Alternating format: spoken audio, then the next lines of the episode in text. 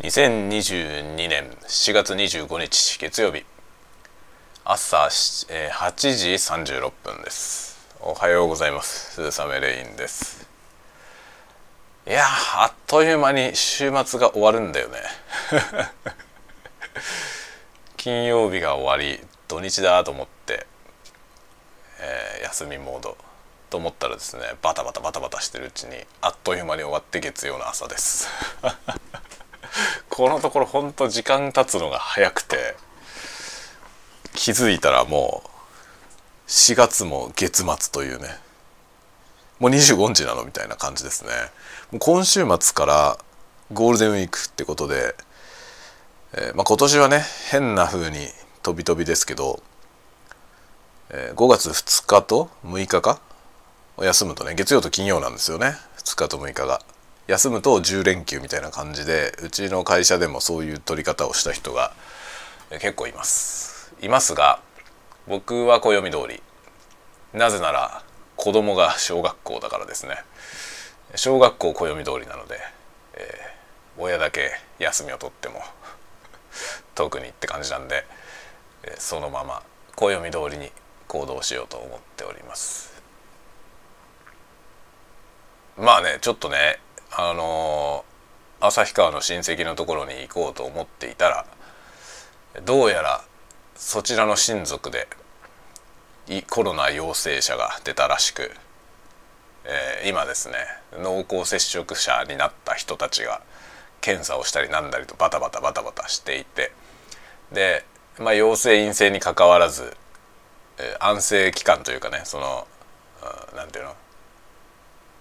家から出ちゃいけないというかねそういう、えー、制限される期間がありますよね、えー、それがですねちょうどそこら辺にかぶってくる。ゴールデンウィークの初頭にかぶってくるみたいな感じで僕ら行こうと思ってたんですが取りやめになりました。で、えー、そこへ行くのはやめて他のところへ家族だけでうちのね4人だけで出かけようと今計画をしております。まあ随分身近なとこまでコロナがやってきました。まあ結構ね子供のその学級閉鎖がね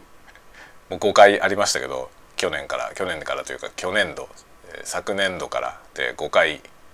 学級閉鎖になったんですけどということはね少なくともそのうちの子のクラスメート5人以上は5人どころじゃないね5回目はあの複数感染者が見つかるまでは学級閉鎖しないってルールが変わって変わった直後に閉鎖されたんで 多分だから、えー、まあ78人は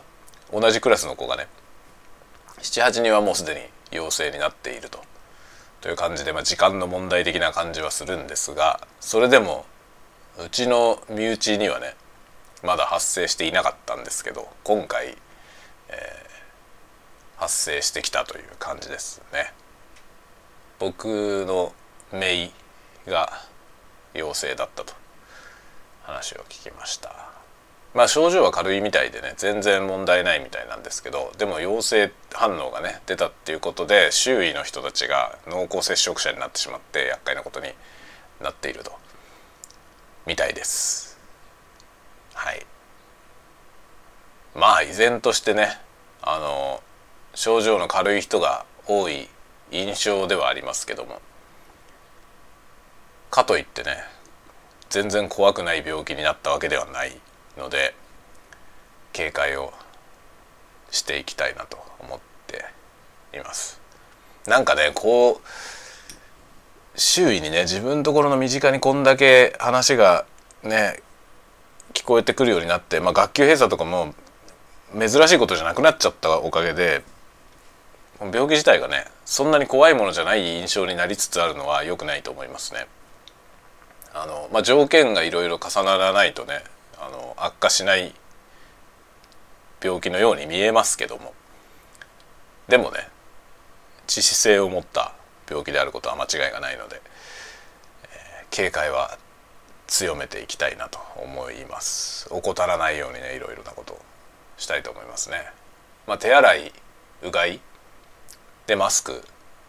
ていうねこれだけ気をつけてるだけでもやっぱり全然違う実感として全然違うのでそれだけでもね続けていこうと思います。感染対策皆さんも怠らないようにしていきましょう。はいというわけで今日は、えー、日常通常の月曜日始まりましたんでまたお昼に雑談雑談ラジオみたいなやつやろうと思っています。今日はねお昼一人なんで。はい。ではまたお昼にお会いしましょう。ではまた。